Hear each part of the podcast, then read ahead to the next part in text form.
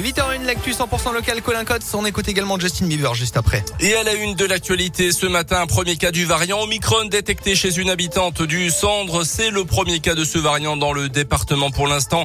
En France, au moins 245 cas ont été confirmés, mais le chiffre est sans doute sous-estimé, estiment plusieurs experts, car tous les tests PCR ne sont pas séquencés ni analysés. Elle aurait d'abord fait un autotest positif, puis un test PCR en laboratoire. Elle disposait d'un passe sanitaire également. Dans ce contexte, il y aura-t-il de nouvelles mesures pour les fêtes de fin d'année Réponse demain après-midi à l'issue d'un nouveau conseil de défense. A priori, il devrait s'agir d'ajustements sans restrictions sévères, pas de confinement, de couvre-feu, de mesures spécifiques pour les non-vaccinés, mais plutôt une accélération de la vaccination avec un raccourcissement du délai pour les doses de rappel. Rien n'est encore décidé, mais le temps presse pour l'État. La pression pèse de plus en plus sur les hôpitaux. Près de 50 000 nouveaux cas de Covid par jour en moyenne, près de 3 000 patients actuellement en réa et le chiffre devrait atteindre les 4 000 au moment des fêtes selon le porte-parole du gouvernement. Euh, sans parler du variant Omicron qui pourrait donc être encore plus contagieux que le variant Delta actuellement majoritaire. Le Covid qui a d'ailleurs été fatal au doyen des Français cette semaine. Marcel Meilly s'est éteint à l'âge de 112 ans dans la nuit de mardi à hier à l'hôpital de Vienne au sud de Lyon.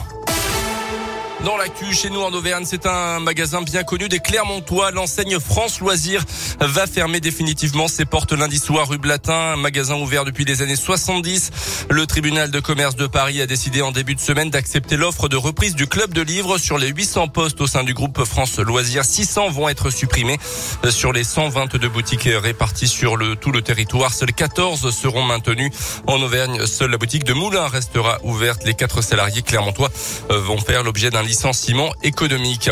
Un bon plan pour ceux qui ont pris un petit peu de retard dans leur course de Noël. À partir de demain et jusqu'à dimanche, une vingtaine de créateurs et artistes auvergnats s'installent près de la cathédrale à l'Aigo Café. Ce marché de Noël éphémère avait lieu d'habitude rue des Chaustiers à Ziambassi. Cette année donc, le lieu a changé, mais c'est toujours la coopérative Appui Créateur qui est aux commandes avec la volonté de ne présenter donc que des produits locaux. Sandrine Barrière est la présidente d'Appui Créateur.